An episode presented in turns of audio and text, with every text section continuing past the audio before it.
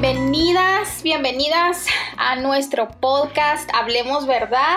Eh, gracias otra vez por eh, sintonizarnos, por escucharnos de cualquiera de las plataformas en las que lo haces. Eh, soy Susana Decano, olvido todo el tiempo presentarme, pero estoy aquí desde Guatemala compartiendo hoy y finalizando nuestra miniserie acerca del sufrimiento y de tener una teología sana acerca del sufrimiento. Esto significa una teología informada por la palabra de Dios.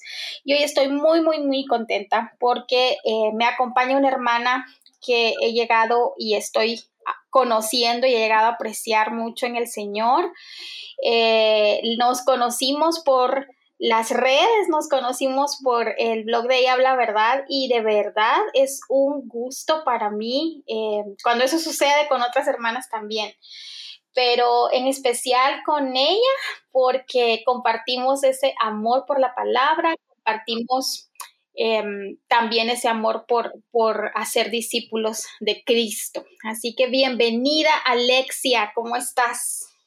Muy bien, muchas gracias Susana por este tiempo que me das la oportunidad de poder compartir algo de la palabra. Es un placer poder estar aquí y poder, este, que Dios más que todo sea glorificado, ¿no? Porque su mm. palabra es, este, es vida, su palabra es esperanza y mm. yo me gozo realmente compartir con las mujeres, ¿no? Acerca de su palabra.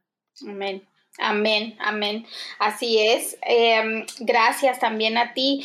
Yo quisiera eh, pronto que nos contaras un poco de ti, porque hoy, eh, como te comentaba, estamos terminando esta miniserie del sufrimiento y em, sé que va a ser súper enriquecedor lo que hoy nos cuentes, porque vamos a hablar de cómo otras culturas, pero específicamente una que Alexia nos va a decir, eh, ve el sufrimiento y cómo eh, ellos manejan el sufrimiento y cómo la palabra de Dios en el trabajo misionero es, ha sido suficiente para eh, las hermanas y hermanos que ellos como pareja, porque no solo es ella, sino también su esposo, han podido eh, ministrar la palabra. Así que te dejo el tiempo, contanos un poquito de ti. Ya algo de mí. bueno, bueno, ahora, yo soy Alexia, soy peruana, ¿no? Mm, este, Estoy casada hace ocho meses y este, estoy viviendo ya también hace ya ocho meses en Alemania, ¿no? Mi esposo es alemán, aunque no parece, ¿no? A mi, a mi esposo lo conocí en la India mm. y mi esposo es mitad indio, mitad alemán, su papá es indio, su mamá es alemana, sus papás también se conocieron haciendo misiones en la India, ¿no? Y a veces me preguntan este, si mi esposo es hindú, me dicen. No, mi esposo no es hindú, mi esposo es indio y es cristiano, le digo. este, lo que pasa es que la gente piensa que al decir que vives en la India, que son de la India, son hindú. Total, no, no, hay que quiero aclarar un poquito esto también, porque no todos los este, indios son este, hindú. ¿no? Musulmanes, hay, hay distintos tipos de religiones, hay el hinduismo, hay también cristianos, ¿no? El gentilicio normal que se usa son indios o indias. ¿No? Y me preguntan, es, muchas veces que me dicen, ay, ¿tu esposo come carne? Sí, le gusta la carne a él, le digo. Porque no son vegetarianos allá. Ay, Dios mío. Sí, y es algo gracioso, ¿no?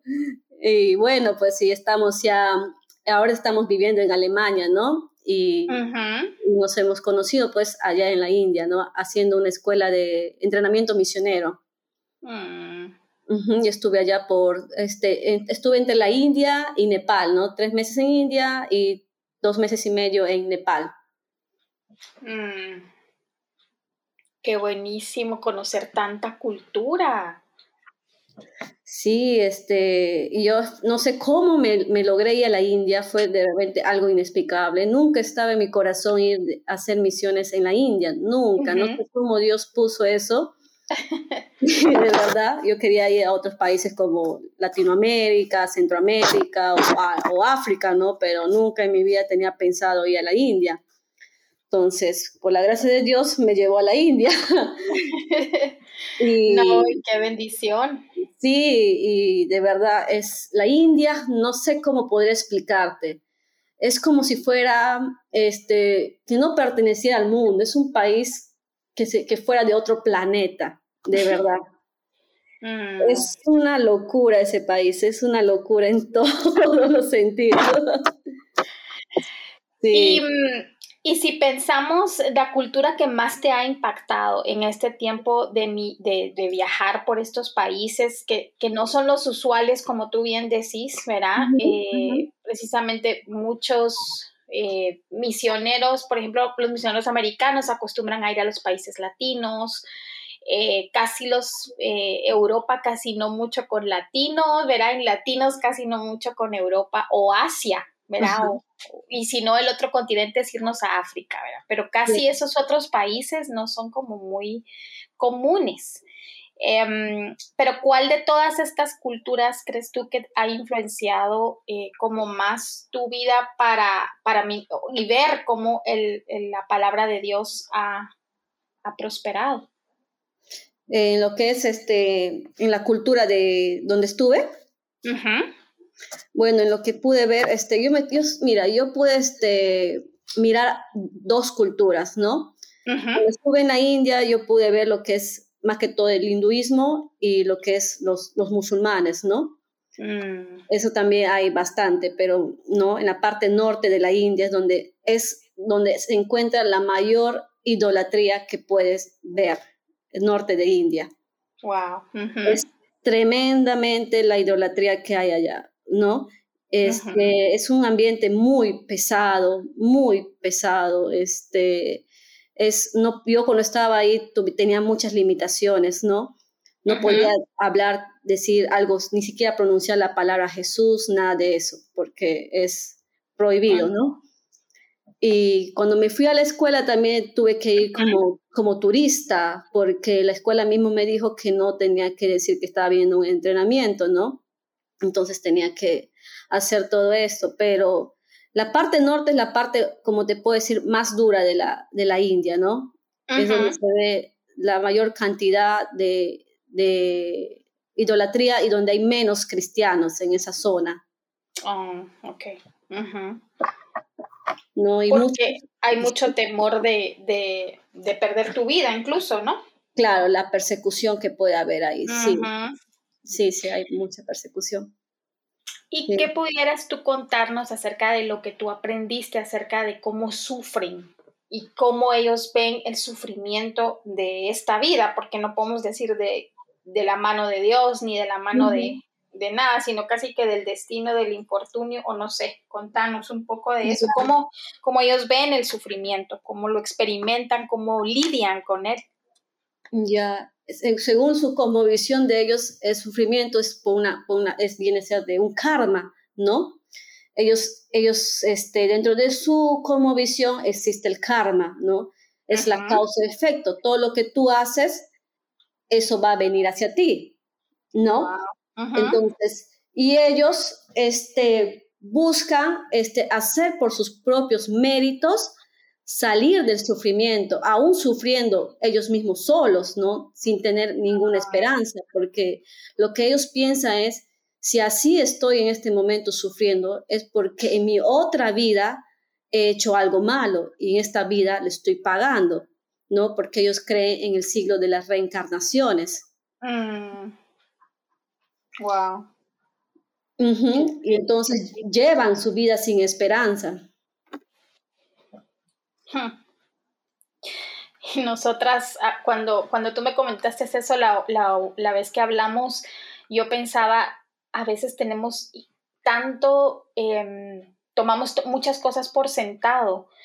Y no hablo de lo material y no hablo de, de, de, necesariamente ser hija de Dios, sino las implicaciones de lo que recibimos, las bendiciones, ¿verdad? Yo, yo no me imagino vivir sin esperanza, por ejemplo, porque ya es algo como muy, eh, muy de mí, de mi, de mi cosmovisión, de mi pensamiento. Yo no, eh, yo no sabría cómo vivir sin esperanza, no me imagino cómo es estar con eh, porque aun cuando yo no era cristiana eh, y, fui criada en el catolicismo, aún ahí hablan del Señor, de Dios, ¿verdad? Y de Jesús y que hay una esperanza.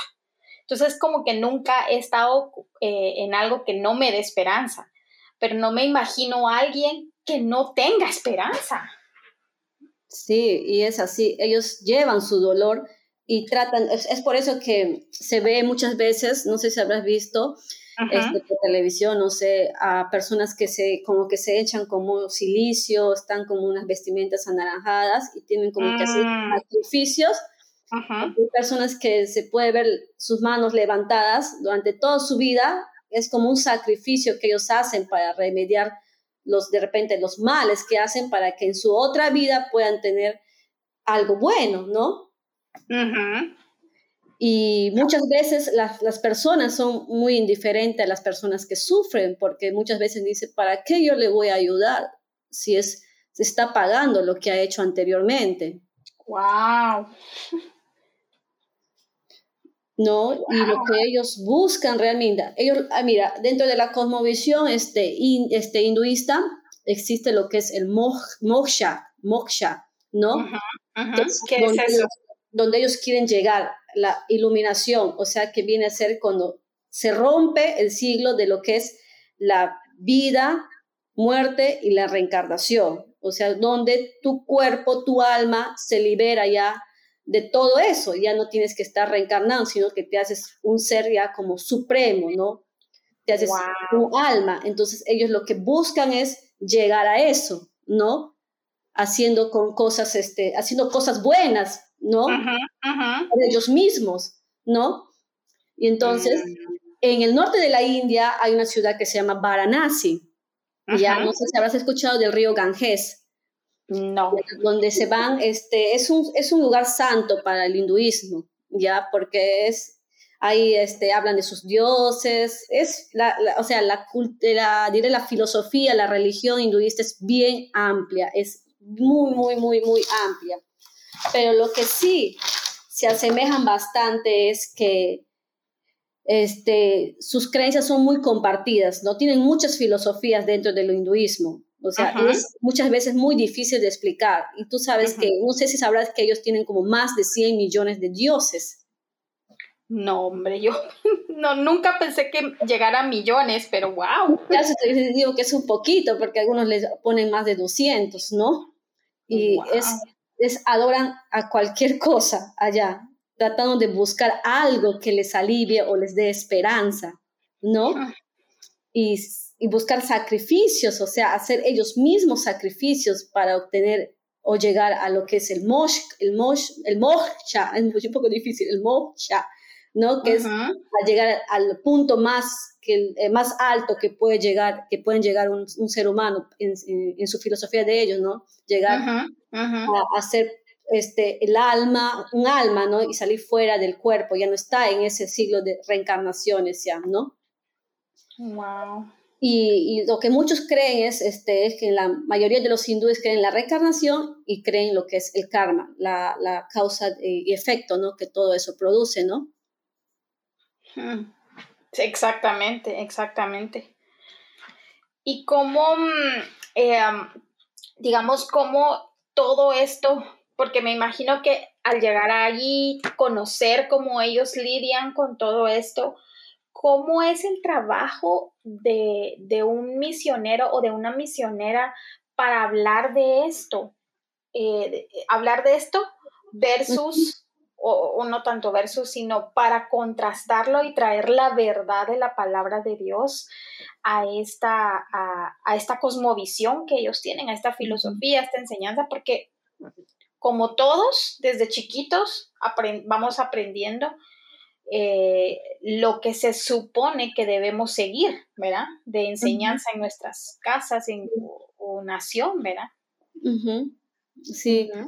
Mira, lo, en mi experiencia te puedo contar algo, ¿no? Un día nos tocó ir este, en nuestra práctica, ¿no? A visitar aldeas hinduistas, ¿no? Y son aldeas muy alejadas de la ciudad, ¿no? Donde está el hinduismo bien, bien, bien, o sea, en su máximo, ¿no? Y me tocó justo, entramos a una aldea donde nunca se había hablado de Jesús, nunca ellos habían escuchado acerca de quién es Jesús. Hmm. Y me tocó a mí compartir algo de Jesús. Este, yo tuve que hacer, o sea, yo no podía explicarles algo de que vino alguien, murió, sufrió, no, yo tenía que hablarles de alguien como una historia, porque la mayoría de sus creencias son mitos y leyendas lo que ellos siguen. Mm. En su cosmovisión son cuentos que más que todo ellos tienen, ¿no? De sus dioses, cómo se originó todo eso, ¿no? Y este, yo tenía que hablar de alguien, que, de una persona que se llama Jesús, que yo antes vivía una vida que sufría, estaba, o sea, no era, feliz, era triste, pero cuando yo conocí a ese hombre llamado Jesús, me dio mi vida llena de esperanza y mi vida cambió. Entonces, algo, yo tenía que ponerles que algo de esperanza, o sea, que tengan esperanza en esa historia, ¿no? Porque ellos, eso es lo que ellos buscan. Hmm. Hmm. ¿Y cómo te fue? Me fue muy bien, muy bien. O sea, la gente, este, comenzó, eh, después vinieron otras personas de los, la misma cultura, o sea, los otros misioneros indios, ¿no? Que también hablaron, hemos orado por ellos, por las personas y recibieron, ¿no? este, dieron las puertas abiertas para que sigan viniendo a seguir evangelizando en, ese, en esa aldea. Sí, fue, este, yo estaba un poco nerviosa porque tenía, ay, no, si acá pasa algo, ya acá muero, dije yo. Pero no hay problema, muero por Cristo. Amén, amén, amén. Sí. Yo quisiera que nos contaras, porque algo que me impactó acerca de lo que estábamos hablando fue de un testimonio muy hermoso que me compartiste sobre la visita a un hospital psiquiátrico. Sí. Sí, te cuento algo de eso. Entonces, estábamos allá, estaba allá, nos llevaron pues a visitar un centro psiquiátrico, ¿no? Y conocimos a un pastor que ese es su ministerio, ¿no? Recoger personas de la calle, ya, en un total estado de abandono, abandono total. Y son personas que yo me quedé impactada, son personas que no tienen el sentido de la noción de lo que está pasando a su alrededor. Nosotros podíamos decir, esta persona necesita ir a un, hospital este, psiquiátrico, ¿no? Para que le hagan tratamiento, para que vuelva a restablecer. O sea, son personas que como que no tienen, este, no saben lo que sucede a su alrededor, están como fuera de sí, algo así. Exacto. Entonces yo me quedé impactada lo que ese ministerio hacía con ellos, ¿no? Les recogía, les lavaba, les bañaba y poco a poco oraban, eso sí, habían bastante oración por ellos, bastante oración hacían y les compartían la palabra, ¿no? Y el cambio, claro que es un proceso, ¿no? Que lleva, toma tiempo, pero ver su antes y su después era para mí muy impactante eran personas como que tú tuvieras, esta persona no era loco, podrías decir, si lo vieras por primera vez. ¿No? Y yo me quedé de verdad así, no, no, podía, no podía tomar foto porque no nos permitían tomar foto. Y este, pero me quedé tan impactada que pude ver cuánto poder tiene la palabra de Dios para cambiar la vida de las mm. personas. Contanos de eso de verdad, es increíble. Y cualquier persona que han estado en el hinduismo y va a Cristo, su vida ya tiene más esperanzas, tiene más descanso, sabe que hay una esperanza más allá, ¿no? Y, es increíble cuando las personas este, cuentan sus testimonios, ¿no? De cómo cambiaron su vida. Y, y, yo puedo ver acá las personas, diré en la India, cuando estaba en las iglesias, cómo se gozan en las iglesias cantando, adorando al Señor. Mm. De verdad, o sea, es un, yo, yo veo, hace poco con mi esposo fuimos acá a una iglesia india también, Y, veo pues el contraste entre otras iglesias, ¿no? Y veo cómo ellos gozan, cantan, o sea, no sé, es algo, o sea, no te puedo explicar muy bien, pero y les encanta escuchar la palabra. No tienen una prédica, tienen dos prédicas o tres prédicas. Ajá. Esa es la, cultura que ellos tienen, ¿no? Y les encanta. Tú puedes a veces estar en la iglesia dos horas, hasta tres horas ahí en sus cultos, en la India. Ajá. Esos son larguitos, son sus cultos muchas veces.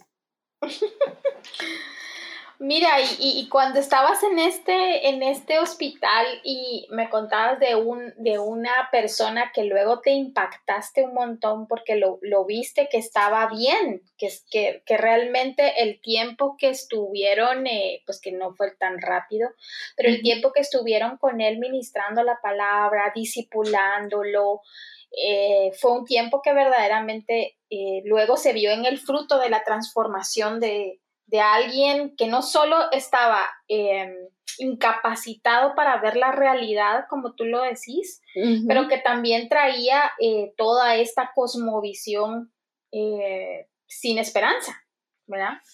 Sí, sí. Entonces, es, mira, este, en la cultura hinduista es una cultura más que todo muy, muy, es muy triste, muy, muy triste. Cuando estás ahí puedes ver alrededor mucha desolación, mucha tristeza, ¿no? Es un país también demasiado pobre también. Mm. Y este y darles a ellos esperanza compartiéndoles por medio de la palabra es abrirles a ellos una puerta que ellos no esperaban. Conocer a Jesús ya para ellos es ya algo grandioso y aman a Jesús con todo su ser y se deleitan ellos en, Jesús. ¿No? Y, mm, y, es, maravilloso. Mira, y cuando estás acá, hay muchas personas que están en esa condición. Muchas personas están en esa condición. Tú puedes ver en las calles, una vez vi a un hombre sentado en la calle, ¿no? Y me acerqué a él para darle algo de comer. Él estaba, todo su cuerpo estaba llenecito de mosca, todo su cuerpo. Y la gente pasaba a su alrededor, ni le hacía caso. Y el hombre estaba sentado mirando como si estaría fuera de, todo. Yo me acerqué a darle de comer, ni siquiera me miró nada, ni siquiera parpadeaba el hombre, nada. Y es muy común ver eso allá en la India, muy común. Mm. Y es que parte ellos sufren mucho porque ellos piensan que ellos tienen que hacer todo para salir de ese sufrimiento. ¿No? Ah, y muchas veces buscan que es por sus propias fuerzas que tengo que hacer para yo en mi otra vida, aunque sea si no logro llegar al, mo al moksha, aunque sea en mi otra vida que me reencarno, pueda estar bien, ¿no? Y es por sus propios esfuerzos que ellos buscan salir de eso. Sí, sí. Y entonces cuando conocen a Cristo, es que no se trata de mis propias fuerzas, sino de ah. alguien más poderoso que lleva esas cargas por mí. Y, ahí es donde hay un descanso. Mm. Ya entendí, ya. Entonces ya, ya te había entendido, pero ya capté lo que quería decir al, al momento de pensar en todo esto de la esperanza. Es eso, que, que increíble que mm, que en, esa, en ese tipo de cosmovisiones donde, como bien describías, no solo externamente hay pobreza, sino también eh, hay circunstancias como estas, teniendo tantos dioses, yo no sé ni siquiera cuál escogerías de todo esto, eh, sabiendo qué cansado ha de ser la vida de alguien estar haciendo mérito tras mérito, tras mérito, tras mérito, para que eh, no, que no que un día tengas descanso, sino que para que en la otra vida tú puedas seguir haciendo y seguir haciendo y seguir haciendo, ¿verdad? Sí, sí, sí, sí. Y eso es lo que ellos no quieren ya, ¿no? Quieren salir de ese ciclo de vida, muerte, reencarnación, vida, muerte y reencarnación. Entonces, y su punto máximo de ellos es llegar al moksha, ¿no? Que es salir de este cuerpo, ser un alma ya, un, ser iluminado, para que ya no estén en ese ciclo de ah. sufrimiento. Qué increíble. Y esto me recuerda, eh, pensando que como te digo, quizás estas, eh, eh, lo importante de estar hablando de esto es porque aunque son otras culturas que quizás no conocemos y quizás nos ausentamos pensando es del otro lado, aún es muy semejante a lo que a veces vemos en nuestro evangelicalismo. Porque también muchas veces nosotros pensamos, por ejemplo, cuando estamos pasando por sufrimiento, a veces pensamos, em, es que como yo no hice, o es que como yo hice y es que como no debía haber hecho, entonces Dios me está castigando con este sufrimiento. Sí. O sea, no lo decimos así, pero así actuamos porque... Pensamos también. Exacto, y lo, o lo pensamos y nos regresamos a nosotras, a nuestras acciones, o, o que si nuestras acciones fueron justas a nuestros ojos o lo hicimos todo muy bien, ¿por qué sufrimos entonces? ¿Verdad?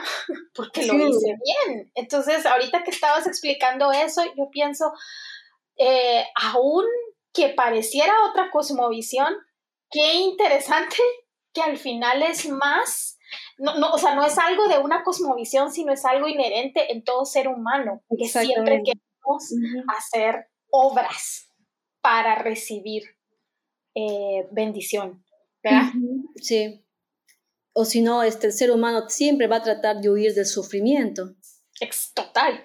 y buscar cosas hacer por nuestros propios medios para salir de eso. Y es algo que te quiero comentar, algo de lo que también puede experimentar eh, en, la cultura de lo que es el budismo también, ¿no? El budismo ah, también salió, ajá, es, es casi parecido al hinduismo, ¿no? Porque realmente el budismo salió del, del hinduismo.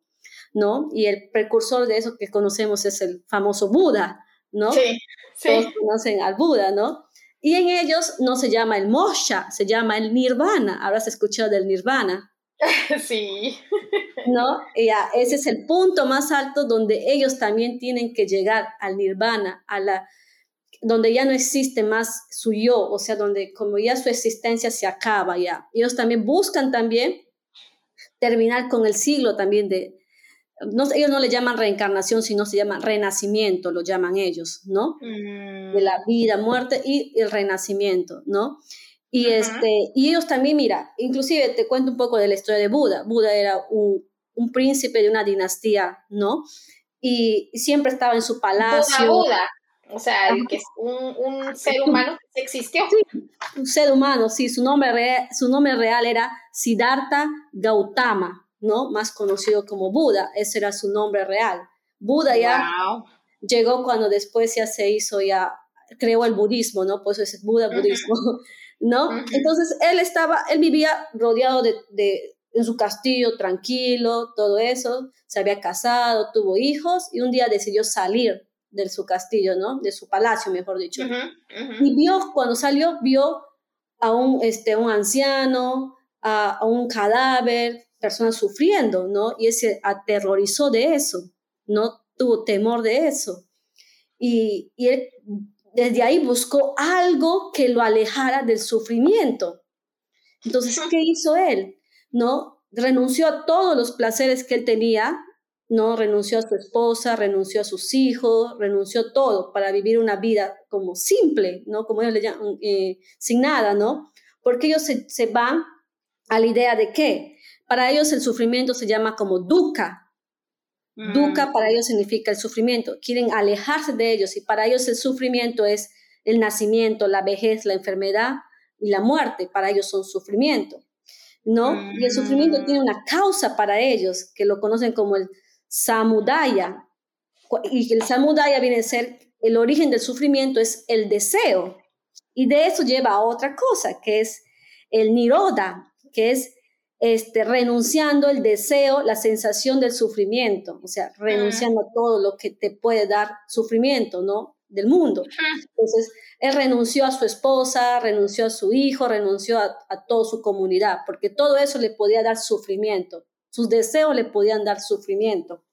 Y después de eso, tiene, hay un, este, para extinguir la causa del sufrimiento tienen que seguir unas reglas, unas disciplinas, son más conocidos como la octuple o el maga, ¿no? Entonces son ocho de los cuales te voy a citar, que son, dice, tienen que ser recta, recta comprensión, conocer las nobles verdades, recto pensamiento, rectas palabras, recta acción, rectos medios de vida, recto esfuerzo, recta atención y recta concentración. O sea, tienen que todo recto. Todo recta y disciplinada.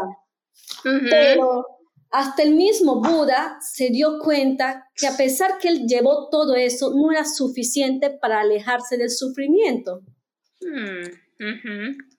Wow. Mm, Ajá. ¿No? Y para ellos el nirvana, y para salir todo eso, para llegar al nirvana tienen que cumplir todo esto, la recta compresión, recto todos los ocho octuples, ¿no? Que se habla de todo lo recto que tienen que hacer. ¿no? Y es por eso que tú puedes ver a los monjes budistas rapados, ¿no? Como en señal de que han, han, renunciado a todo, ¿no? Para llevar una vida así, simple, ¿no? Negar todo, rechazar todo, ¿no? Y ellos lo que más buscan es buscar la paz de, su interior. El poder está en el interior para llegar al nirvana. Wow. Y es algo que muchos de ellos no, no pueden explicar en sí qué es el nirvana también, porque ni el mismo Buda lo explicó muy bien.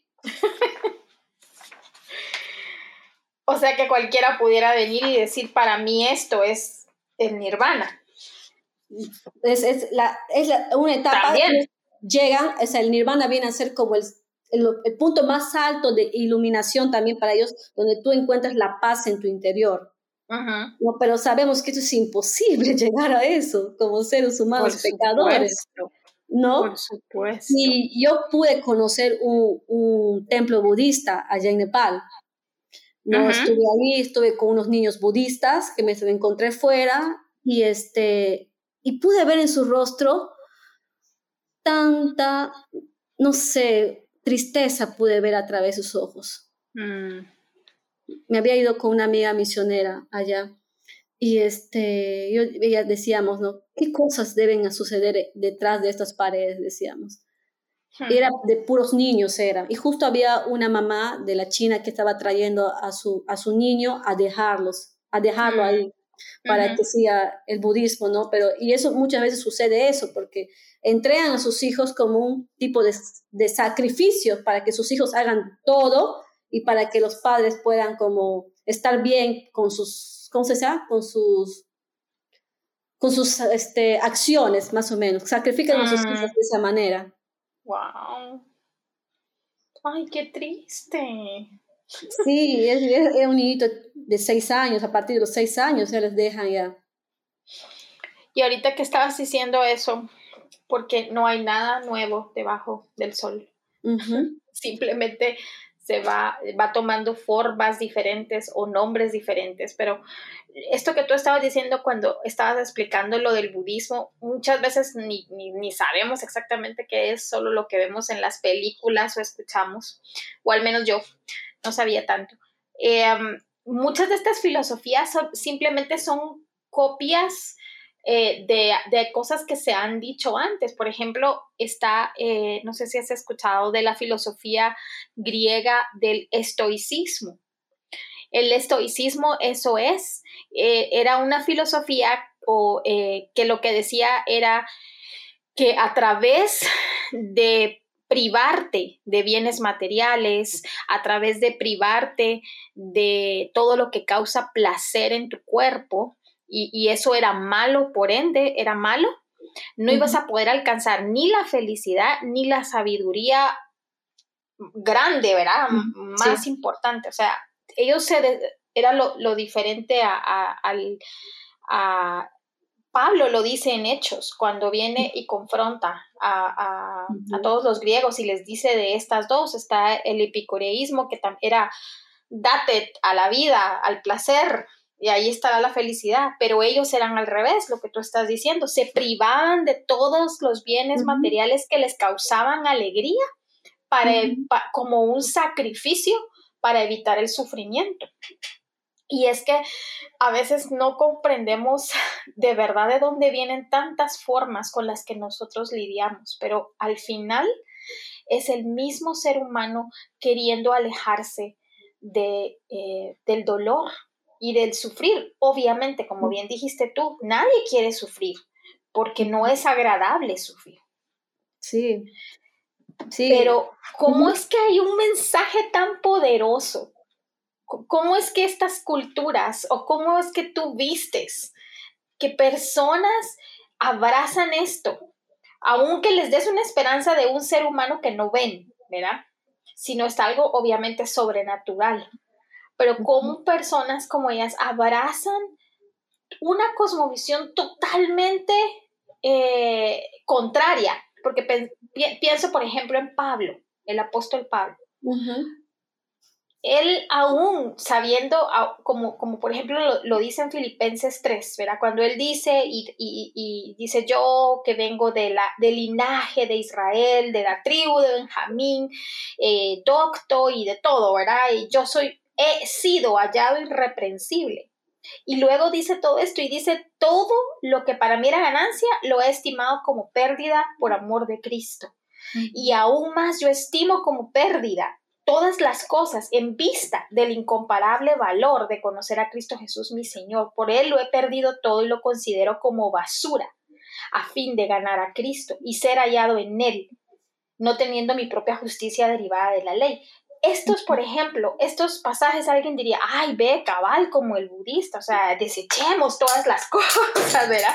Desechemos todo, eh, para, pero ellos sí tenían un fin, Cristo. O sea, Pablo está diciendo, estas otras cosas que ustedes le están agregando a ser salvos, yo lo estimo como basura. ¿Verdad? Sí. Pero hay un fin, ganar a Cristo. ¿Verdad? Sí. Sí, y, y, la única manera para que ellos puedan entender es con la palabra más que todos, ¿no? Es, la manera que ellos puedan, este, se puede, puede ganar a, Cristo a esas personas, ¿no? Confrontando las creencias con la palabra. Tú experimentaste discipulado, ¿verdad? Sí. ¿Cómo, cómo, cómo podrías contarnos de, cómo es el, discipulado que eh, me has contado que ha sido eh, tan importante en tu vida? Cómo este discipulado ha ayudado a que todos podamos como ser permeados de, esa eh, forma en cómo lidiamos con el sufrimiento, de acuerdo a lo que dice la palabra. Para mí el discipulado ha sido una parte importante en mi vida, porque yo conocí a Cristo a través de un discipulado, ¿no? A partir de un discipulado mi vida cambió, porque yo antes yo asistía a los testigos de Jehová, ¿no? Y una amiga me ofreció darme un discipulado de la palabra. Y fue ahí donde yo entendí que hay muchas cosas que yo tenía confundidas en mi mente. Sentía que no tenía esperanza. ¿Qué cosas debo hacer para ganar la vida eterna? Muchas veces yo me preguntaba eso, ¿no? Y mi amiga me mostró el Evangelio con un discipulado. Y el primer día del discipulado yo, yo acepté a Cristo, ¿no? Mm, y, es siempre yo he apostado por el discipulado. Ahora este, estoy este, dando discipulado a algunas mujeres, ¿no? Mujeres que han, han, pasado, están pasando por procesos muy duros en su vida, ¿no? Es un trabajo este, que hay que tener mucha paciencia porque no es fácil. Y pude ver desde el comienzo cómo ellas vinieron, ¿no? Este, sin esperanza, aturdidas, frustradas con su vida, ¿no? Pero, y desde el primer día yo les hago ver, ¿no? Lo que es la esperanza en Cristo, ¿no? Por medio de la palabra, ¿no? Como Cristo nos da esperanza, ¿no? Y no vivimos para este mundo, vivimos para Cristo, ¿no? Y es ahí donde ellas se dan cuenta que yo no necesito agradar lo que está a mi alrededor, sino a Dios. Y eso a ellas les da ese descanso. Y ellas me dicen con el tiempo, y lo que hago es todos los días les digo, están leyendo su Biblia, están leyendo su Biblia, les digo, ¿no? Porque es ahí donde ellas van a poder ver y renovar su mente, ¿no? Es un arrepentimiento de renovar la mente. Y ellas me dicen muchas, mira, Alexia me dice, yo antes no entendía todas estas cosas, me dice, ¿no? Leía la Biblia y no entendía nada, pero ahora que estoy leyendo la Biblia, ¿no? Porque ellas primeramente se han arrepentido, se han arrepentido y han aceptado a Jesús como, porque primero hay que, hay que comenzar desde un arrepentimiento, ¿no? Exacto. Primero debemos arrepentirnos, ¿no? Y para poder nosotros, este, para que ellas puedan cambiar su mente, ¿no? Renovar su mente completamente y estar abiertas a la palabra y que el Espíritu Santo pueda obrar en ellas, ¿no? Porque si no hay obra del Espíritu, va a ser imposible que eso suceda. Amén. ¿No? Porque es como dice este en Corintios, ¿no? Eh, para el hombre natural las cosas espirituales es una locura. ¿No? Y entonces yo puedo ver a ellas ahora cómo las cosas han cambiado en solamente leyendo la palabra. Y me dice, Alexa, es increíble, hasta yo no me puedo reconocer cómo era antes a cómo soy ahora. ¿No? Hay veces que quiero actuar de la manera como quería actuar antes, pero hay algo que me detiene y me dice que no lo voy a hacer y no lo hago. ¿no? Y, una de ellas ya va, ya va a comenzar este, un discipulado con otra amiga que también está pasando por dificultades. Mm, qué belleza. Y, puedo ver, y puedo ver, digo yo, qué maravilloso eres, Señor. Es que yo a veces me sentía un poco cansada, un poco me sentía frustrada, que no estaba ahí luchando con ella, pero decía, Señor, no es mi obra, Señor, es tu obra y tú vas a hacer, ese es el Espíritu Santo que va a obrar en ellas. ¿no? Y, y, ahí yo me descansaba y seguía con ella, y seguía. Y es en sí, es la obra del Señor que transforma su vida de ella. y, mm. y ahora pueden entender que su esperanza no está en este mundo, está en Cristo. Y eso hace que su sufrimiento sea más apacible. Wow, qué belleza eso. Porque es, mira, yo les hago explicar, ¿no? este, la diferencia entre el gozo y la felicidad, ¿no?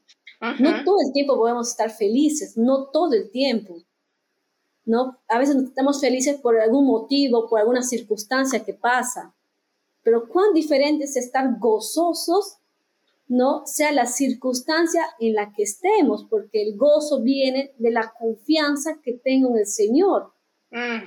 Así es. ¿No? Y podemos ver también los salmos, todo eso, ¿no? En David también, ¿no? Que pasó sufrimiento, pero, y es a través que puedo, yo muchas veces meditando la Biblia puedo ver que a veces es a través del sufrimiento podemos sentir la presencia, la protección y la fidelidad de Dios en esos tiempos que estamos pasando. No llevamos el sufrimiento solas. Wow, sí, sí, sí. Y como tienen estas culturas, y me, pongo, a pensar lo que piensan en el hinduismo y en el budismo, ellos buscan apaciguar su sufrimiento por ellos mismos. Es más duro para ellos. Pero no muy diferente a como incluso nosotras también lo hacemos. Es que me impactó eso. O sea, cuando estabas describiendo esto, uno puede pensar, ay, no, es que sí, como son totalmente hinduistas, por eso actúan así, pero ahorita, con lo que nos has enseñado, tan, tan por encima, ¿verdad?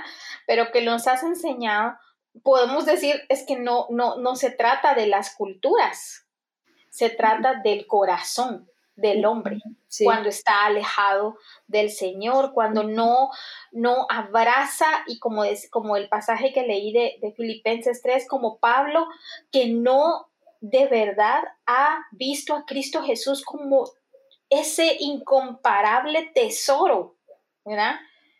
Esa, es, esa, es, esa persona maravillosa que puede estar en su vida y que eso no significa que no vamos a sufrir, porque ese es lo otro que te decía, ¿verdad? O sea, estos piensan, ya me quito, es, me quito todo, todo deseo, todo gozo, todas las cosas que me puedan causar placer para alcanzar esto otro. Pero por el otro lado dicen, no, está bien, mira, alcanzar a Cristo significa que vas a poder decir cosas contra el sufrimiento, que, entonces vas a sufrir menos, o, o, si tú estás portándote bien todo el tiempo, o si estás viniendo a la iglesia, si estás sirviendo, si estás haciendo, haciendo, haciendo, dando, ¿vea? haciendo, dando y tantas cosas, entonces quizás no sufras tanto. Porque si no, es culpa de Satanás. Entonces podemos darnos cuenta de que las cosmovisiones todas están erradas porque nacen de hombres. Por eso me encantó también que, que, hayas contado cómo empezó el budismo, porque creo que es, así es como muchísimas veces también empiezan. Y mira, y algo bien interesante en todo esto. Ajá. Buda, a pesar que hizo todo esto, lo que se propuso para alejarse del sufrimiento y la muerte, no pudo porque él está enterrado en una tumba. Ajá. Así es. Amén. Y, en Cristo, Cristo ha resucitado. Amén. Sí, gloria a Dios. Así es. Y mm, este mismo pasaje que estaba leyendo en Filipenses 3, para, para ir eh, cerrando y cerrando ideas, eh, mm, dice en el versículo eh, a ver dónde me quedo, en el versículo 10 dice, bueno, en el 9 y medio dice, sino la que es por la fe en Cristo, la justicia que procede de Dios sobre la base de la fe. Pero dice, y conocerlo a Él, el poder de su resurrección, justo lo que estás diciendo, y la participación en sus padecimientos. Jamás el cristianismo ha dicho que es una alegría y cero sufrimiento y que vayamos en contra de eh, evitar el sufrimiento. Aquí dice el poder de su resurrección y la participación en sus padecimientos, llegando a ser como Él en su muerte, a fin de llegar a la resurrección de entre los muertos. Y Pablo todavía dice, no es que yo lo haya alcanzado o que yo ya haya llegado a ser perfecto, sino que sigo adelante porque estoy buscando aquello para lo cual fui alcanzado por Cristo. Esto es contrario a todo lo que hoy explicaste, ¿verdad? A todo lo que hoy estás diciendo, porque el cristiano siempre va a tener eh, una meta. Y no es lo terrenal y no es no sufrir y escapar del sufrimiento, porque pongámonos a pensar en personas parapléjicas, en personas que tienen enfermedades terminales, en personas eh, quizás con situaciones en las cuales no van a poder salir y aún en medio de estas, de estas situaciones, la Biblia no cambia para ellos. También les está diciendo lo mismo que nos dice a todas nosotras, ¿verdad? Sino que tenemos una meta y es Cristo Jesús, ser como Cristo en nuestros padecimientos, en nuestro sufrimiento, aún esos, es, esas situaciones, aunque fuera por disciplina del Señor, son siempre en amor y en formación, ¿verdad? No es para condenación. Y mira, hay un versículo que a mí me cambió realmente en el, tiempo que yo me convertí a Cristo, ¿no? Eso lo llevo desde, desde que soy cristiana, que es en Primera de Pedro 1.3, dice, ¿no? Bendito el Dios y Padre de nuestro Señor Jesucristo, que según su grande misericordia nos hizo renacer para una esperanza viva por la ah. resurrección de Jesucristo de los muertos. Amén. Qué belleza. Amén. ¿No? Mm. Entonces, es, tenemos una esperanza viva que no es lo que el mundo nos ofrece, porque lo que nos ofrece el mundo es temporal. Así Miremos allá lo eterno que es Cristo. Y cuando comenzamos nosotros a mirar a lo eterno, nuestro sufrimiento no se hacen tan duros, sino van este, acompañados, ¿no? Con una esperanza. Y es algo que estaba meditando la vez pasada, ¿no? Por medio del pecado entró el sufrimiento Así es. al mundo. Y Dios, para para contrarrestar eso, por medio de su amor, nos dio la fe y la esperanza en Cristo. Amén. ¿No? Y eso me hace pensar lo que dijo Pablo, ¿no? En primera, eh, primera de Corintios 13, 13, que dice, ¿no? Hay tres, lo más importante que es la fe, la esperanza y el amor, ¿no? Pero de mm, estos tres, el amor ¿por qué? Porque la fe y la esperanza están cumpliendo su propósito en este mundo, hasta que Cristo venga. Amén. Pero el amor de Dios va, va a permanecer eternamente. Hmm. Entonces, nos, entonces Dios nos da su esperanza y la fe en Cristo para ayudarnos en nuestro sufrimiento. Y eso está cumpliendo su propósito hasta la venida de Cristo. Amén. Amén. Qué belleza eso que acabas de compartir. es un buen cierre. amén, amén. Sí, y, y, es a través del sufrimiento, quiero, o sea, compartir un poquito, algo chiquito ya, que yo puedo sentir la presencia de Dios en mi vida, que no estoy sola en esto, ¿no? Y todo esto que paso es para perfeccionarme más a ser como Cristo. Amén. ¿No? Porque para terminar como en Romanos 8, 18 dice, pues tengo por cierto que las aflicciones del tiempo presente no son comparables con la gloria venidera que en nosotros ha de mostrarse. Ahí está mi esperanza. Amén. Sí, así es. Es en esa gloria que nos ha de ser revelada y que nuestros ojos puedan ser cada día más eh, iluminados por el Señor, el Señor Jesucristo y eh, cada día nuestras circunstancias, aún siendo difíciles, aún cuando no, sabemos realmente en qué va a terminar cada, cada dificultad, porque no lo sabemos. La misma palabra dice que nadie sabe qué acontecerá el día de mañana, dice Santiago. No nos afanemos, porque Él está en control de todo en nuestra vida. Y nosotras eh, debiésemos descansar en eso, contrario a todo lo que hoy compartiste, eh, contrario a lo que piensan eh, otras personas acerca de, de, un descanso, acerca de una confianza y acerca de una esperanza. Y eso solo está en la persona y en la obra de Cristo Jesús. Y, no, y no pudiésemos explicarlo mejor, más si alguien de verdad eh, viene y pone su fe en Cristo, porque Él lo está llamando, ¿verdad? Por eso viene y la pone.